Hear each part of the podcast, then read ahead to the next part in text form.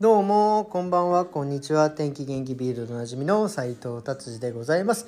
えー、今日のベルリンの天気はですねなんかまた夏がねちょっと復活っていうような感じでですねえー、よ朝はねちょっと冷え込んでたんですけど今日帰ってくる時はですね結構まあ30度までいかないですけど25、6度ぐらいでね暑かった。で明日はねまた30度ぐらいまで上がるっていうねなんかもう本当にちょっと夏復活っていう感じでですね、えー、素敵な日でございました。えーと、そしてですね、今日はですね、えー、ミンさんとの対談をですね、また第3夜目になるのかな？も うなんか、いっぱい撮りすぎてちょっとよくわかんないんです3夜目でですね、あの、NHK のですね、まあ、僕があの日本で、まあ、日本でも見てみたしあとまあこっちにいる時もねちょこちょこなんかお話ししている「100分で名著」っていうね、えー、話をですのお話をねしております。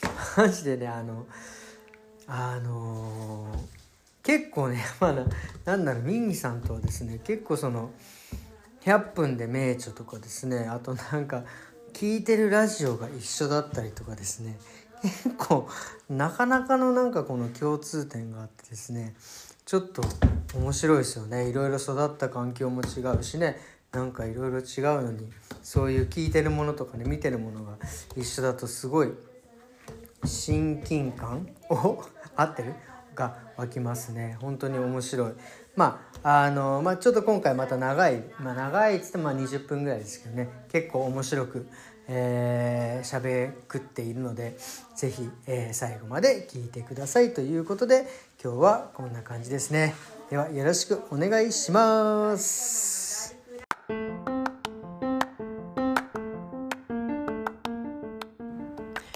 じゃあ今日第3夜目ですね。みさんまたよろしくお願いします。お願いします。あれ言わないんですか？あ建築家のミキです。おなじみのミキさんです、はいこれがないとちょっと始まらない、はい、で今日はどんな話題でいきますか？ああの達、はい、さんが日本旅行中に、ポッドキャストで「100分で名著」っていうテレビを見て面白かったっていう。面白かったです。僕も日本に行くともうあ見てました？僕100分で名著めちゃくちゃ大好きなんですあそうだったんだ、うん、知らなかった。前は何かの有料方法で見れる方法があったんですよ。今も見れるかな？僕も今オンデマンドで見てますあそうですか、サブスクですか。であの100分で名著これ E テレの番組ですよね。E テレです E テレです。これどこまでこの番組が認知されるのかよくわからないから。あどみんなどれぐらい見てんでしょうねとここまで続いてるっていうのはあ見てるある程度支持があるのかな。そんなに古い番組なんですかあれ。あれ結構僕数年前から見てます。あそうなんだ、めちゃくちゃ面白かったですね、うん、とぜひ見てほしいし昔のあのアーカイブもあ見れればね。遡って見てほしいぐらいいい番組だと思います、あの扱ってる本の種類がものすごく広い。本当ですよね。あの僕いくつかメモってきたんですけど さすがですね。あのき聞いてすごく面白いなと思ったのが、はいカフカの変身あカフカ？マジっすか？めちゃくちゃ面白かったです、えー、ちょっとそれ見て。今あるでしょうねカフカの変身とか、うん、で哲学書とか結構扱うんですよ。ああそう哲学書ってやっぱ自分で見るには、ハードルが高いし意味が分かんないじゃないですか。それを解説してくれたりとか、うん、全然不足なくちゃんと説明してくれるので。うん、でハイデッカーの存在と時間。すごい絶対自分からはもう手を出さないやつですね。とかあの石森慎太郎。あマジっすか、うん、えー、ホテルの、うん、仮面ライダー。そう石森慎太郎なんかこれ特集でしたよ。あ特集番組として5人ぐらい集めて1時間スペシャルでやったかな確か。えー、すごこれ多分これスペシャルでやったやつです。へえ、うん、これ面白かったですね。とか、うん、あのマルクス資本論マジですか？でも面白いんですよ。これを面白く説明してくれるのが、うん、この「100分で名著の」そうなんですよ。あの分かりやすい上に面白くすごいですよね。平らに教えてくれるから、うん、この本はここまであの名著として生き残ってるってことは何かの意味があるしうん。多分根本的に俺面白いんだと思うんですよ。あマルクス資本論って面白いですよ。ーマジですか？まず金の定義からするんですよ、へえまあそうですよね。うん、そういうの面白かったですね。へえとか。なんか。それとダーウィンの種の起源。あこれも面白かったですね。みんなダーウィンなあの進化論やった人ねって思うんだけど、あはいはい。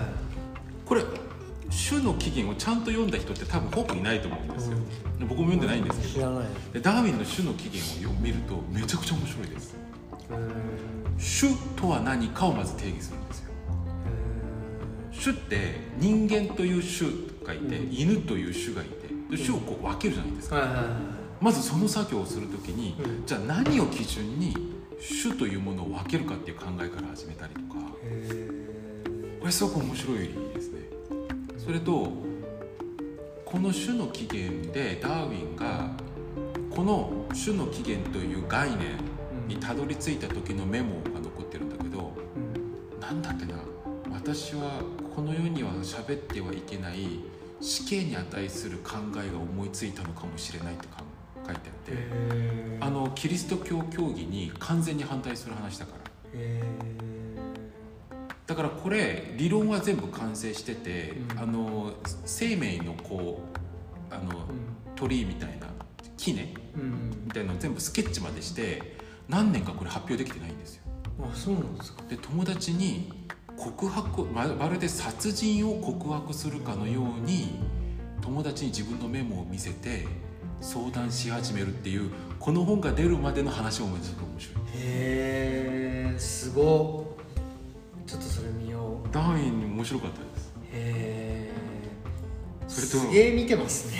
もう100分で名著はね僕何回も何回も見ながらうん本当にまるで本を映像で見るかのようにで気に入った本はちょっと探してみてみたりとかまあ、全部は読めないけどそれとカント純粋理性批判。ああこれすごく面白い。めちゃくちゃ大事だと思ったのはあの現代の人現代のあ現代人があの世の中を考える時の基本的なあなんだろうみんな共有してる概念が何なのかっていうのを、あの探っていく話なんですけどものすごく良かったですね。これ関東ここまで分かりやすくかあの解説したのってあまりないと思いました、すごい。とか夏目漱石、ああ夏目漱石ね、夏目漱石もやってくれたり。うんあとこれも多分変身とともに傑作って言われる回じゃないですかね。カミのペスト。あベスト見ましたよ。神カミューのペスト。しかもあのコロナ中に読みました。そう。これねなぜかね社会があのーなんかの危機に陥った時に人々がやたら探す本としてペストがよくある。んあですそうなんだであれ読んだんだろうななんかねめちゃくちゃ面白かったです。あのねセオル号事件ってご存知ですか？韓国のセオル号っていううん、船。修学修学旅行行く高校生たち350人ぐらいを乗せた船がそのまま沈没しちゃって350人がみんな水没して死んじゃったっていうものすごい災害事件災害というかじ事故ですね、うんでそれに対する国の対パク・クネ大統領うん。パク・クネ大統領だったんですけど国の対応があまりにもアマチュアでお粗末あそれなんか見たな。うん、うん。その時にみんなあ国が機能してないって思っちゃったんですよ。なんかあの大あれがい行かせなかったんですよね。すぐに助けに行かせなかったんでしたっけ？う。ん、大統領が寝てるから。そう寝てるからね。そうそうそうそう。なぜ大統領に許可をもらわなきゃ救助に行けないかよくわからないんですけどうん。そのぐらいその当時の国の機能国国の機能がほぼ正常作動してなかったってことですよね。なるほど。でその時にペストがめちゃくちゃ売れたんです。よあそうなんだ。コロナの時だけじゃなくてなんか国が危機に陥った時によく人々が探す本としてペストペストへ結構なぜかみんなこれを思い浮かべるらしいですえね。へや読んだな。それとこれなんて読むんですか？神谷恵美神谷恵美子さん、はい。生きがいについて。子知らない。初めて。これ僕初めて「100分で名著」を見た初めての作品がこれでした。へー。これね僕の記憶が合ってればハンセン病の隔離区域に行ってうんあの人たちを看病してた人の話だと思う。それが神谷恵美子さんで。ハンコですね。はい。ハンコって映画がありましたね。あそうですか。ええ。ああのーなんだっけあの人まあまあまあはいすみませんでこの方がその結構苦難の人生を送るんですけどその度その度人間が生きているという意味は何だろうかっていうのをエッセイ風に書き残していくんですよで最終的に彼女もハンセン病になったかな？彼女ががんになったかなって。自分も不死の病になって、うん。あのその時にほぼ最後のとこ,、ところで彼女が書き残したメモが、あの自分が一生ハンセン病の患者たちを介護してきたわけじゃないですか。で彼女が最後に自分が不死の病になって書いたのが「私は常に健常者という優越感に浸っていることがあなた方にとても罪悪感を覚えてました」「やっと私もあなたたちと同じ目線に立てるようになりまやした」ばいね。やばくないですか？それすご。やっとあなた方の痛みや苦しみが何なのか分かることができましたみたいな感じで自分が不治の病にかかった時点で自分が今まで介護してきたあのハンセン病の患者たちに罪の告白をしてるんですよ。あのあのあの贖罪をしようとしてるんですよ。うんすごこれももの壮絶な優しさだなと思って。そんな人いるんですねでこれは何なんだっていうまずこの本がすごかったしであのタレントさんたちが出てこれ朗読してくれるんですけどああそうですよね。その一部ね抜粋しそてね。うタレントさんによってはもう読み方があまりにもうまい人々わかります。全然違いますよねあれね。ちょっとふざけてるなっていう人もいれば。確かに。あの僕これの神谷恵美子さんのこの本の時はあの三村さんだったんですよ。女優の。へでえゆあのあまりこう、うんなんて言うんだろう。大話した作品がない方だったんだけど、僕すごくいい俳優だと思ってたんですよ。ね。ビギナーっていうあの司法研修学校に通っている学生を演じるっていう話だったんです小田切ちょっと出てた、でそこであいい俳優だなってう思ってて期待してたんだけどあまりこうん目が出なかった。大跳ねした俳優ではない。そうですよね。常にどっかには出てる。んうんですよそうそうそう。うんでもものすごい美人なのになんで跳ねないんだろうとか思ってたんですけどここに出て朗読するんだけど朗読うますぎて。へえこれこれもやっぱ演技じゃない？そうですよね。ちょっと見よかうますぎてちょっとびっくりしましたやばい。ちょっと帰って100分のイメージ見ないと思であのー NHKE テレなんですけど、うまあ、NHK とは毛色が違っててうん。うん結構骨太だしうん。硬派なところがあるんですよ。E テレさんが。確かあのーまあ達治さんと録音してない時に話す内容を全部話すわけにいかないんですが NHK さんって最近異世界じゃないですか。うん。そうですね。そうですね。確かに確かに。うん。どの日本の話なんだろうっていう、うん。うんまあまあね。確かに確かになんですがうん E テレがね結構言いたいこと言うあ傾向があってあのー安倍政権が、ーうん。おそらく韓国に対する経済制裁を始めたくらいだったかうん。うんと正確な時期は覚えてないんですけど、あのー安倍政権のその右っぷりがピークに達した時の、あの100分で名著の新年スペシャル。うん新年だから1月に、うん。はい一番初めの新年スペシャルがナショナリズムだったんですよ。へえ攻めますね。しかも司会が稲垣吾郎ですよ、へえマジっすか？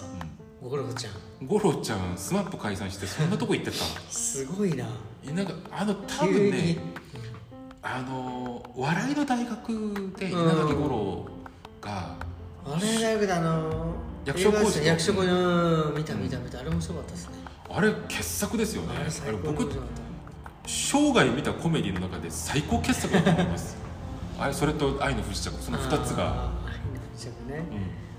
うん。でその縁かどうかわからないですけどナショナリズムとは何かというのの司会を稲垣吾郎がやってで各界の著名人たち、まあ、知識人っていう人たちが出て本を一冊ずつ紹介しながらナショナリズムを定義したりナショナリズムの脅威だったりその時大衆が大衆がいかに無自覚にナショナリズムに流されていくかみたいな話をするっていうスペシャルうわすご。もやったりとか骨太でしょ？いそれはなかなか攻めてますね。攻めてるでしょ？へえうん。いいねだからむやみになんか右だ左だっていうなんかそういううん。喧嘩じゃなくて今をちゃんと考えてみようっていうすごく落ち着いた知的ななんだろうもう批評うん。というか。いや面白いそれは。えー、ちょっと100分でめっちゃすごいですね。100分でい。いとこに目つけちゃいましたね。僕いやー100分で名著はねあの誰も知らなかったんで僕これ結構シリーズでずっと追っかけてて最近見てなかったんですけどあれですよね。ちょいちょいこういろいろあれですよね。なんか同じもん見てますよね。同じもん見てはそう。でポッドキャスト聞いてる時に達治さん最近ベルリンにいないし寂しいなって思ってる時に達治さんが100分で名著の話するから「来たー達治さんこれ見てんだ。やばい。やばいっすね。てかねあのこのポッドキャスト聞いてる方々でえ覚えてる方いらっしゃるからもうあの聞いてるラジオが同じだったっていう。ですよね。超マニアックですよね。しかもお笑い芸人のねジャンクね。そうそうジャンク。いや超オマニアックールオールナイトニッポンじゃなくてそうそう。TBS のジャンクだったっていう。TBS, TBS 昔から好きでしたから。岸谷五郎さんの時から好きでしたから。そこ、はい。そこで一致するっていう。ね。すごいですよね。そこ同じだったかってい。うい。や100分で名著はちょっと難しい。本特に最近はねその経済の話だったりと難しい。話が出てるんだけどマルクスの資本論とかうんそうい。う話を100分で名著で一度こうライトにスキムしてもらうのもとてもい。い。そうですねち教養の補助になると思い。ますちょっと見てみたい。と思い。ます100分で名著すごくおすすめですしあのもっと多くの人が見てほしい、本当ですよね、うん、これはもうこんなにいいば本当ですよね。100分で名著からお金もらいたいですよね。今度に CM して。これこそが本当にあのー NHK のパワーですよね、いやいい番組ですよ、本当にいい番組だと思います。これ他の国にはもうなあんまり類を見ないぐらい質のいいで伊集院さんがやってるってところがね。ね。あの人すごいっすよね本当。あの人のラジオも本当よく聞いたな。今でもねラジオの帝王だし。ラジオ大好きですもんねあのあれでしたっけ「オールナイトニッポン」がキャスティングオファーしたんだけどタバコ吸わせてくれないから TBS に行ったっていうそんな理由だったんですか？TBS とタバコ吸わせてくれるからあそうなんだ。TBS に行ったっていうおそらく合ってます。あの人のジャンク最高ですよね。面白いですよね。いやなんであんなに喋れんだろうで100分で名著見てても素直だし正直なんだけどうん。なんかちゃんと考えてるなっていう。そうですよね。うん。なんか物知りをひけらかしたいんじゃなくて、あこの人はちゃんと考えてるなっていう、うん。そのうん誠意が伝わるからすごく好感持ってます、ね素敵ですよね、えーということでとりあえず100分で名著ここで終わりにして、はい。ちょっと次を、はい。次次がもうすごい話したくて。次がねあそう。のなんだったら多分 次の方が一番最初にアップロードされるかもわからない本当ですよね。まあでもとりあえずこれもはい。うでも第3夜なんで、はい。お会いして次第4夜ですね。本当に。1週間これで取りだめできるのは嬉しいな。ということで。すいません。じゃあお疲れ様でした。はい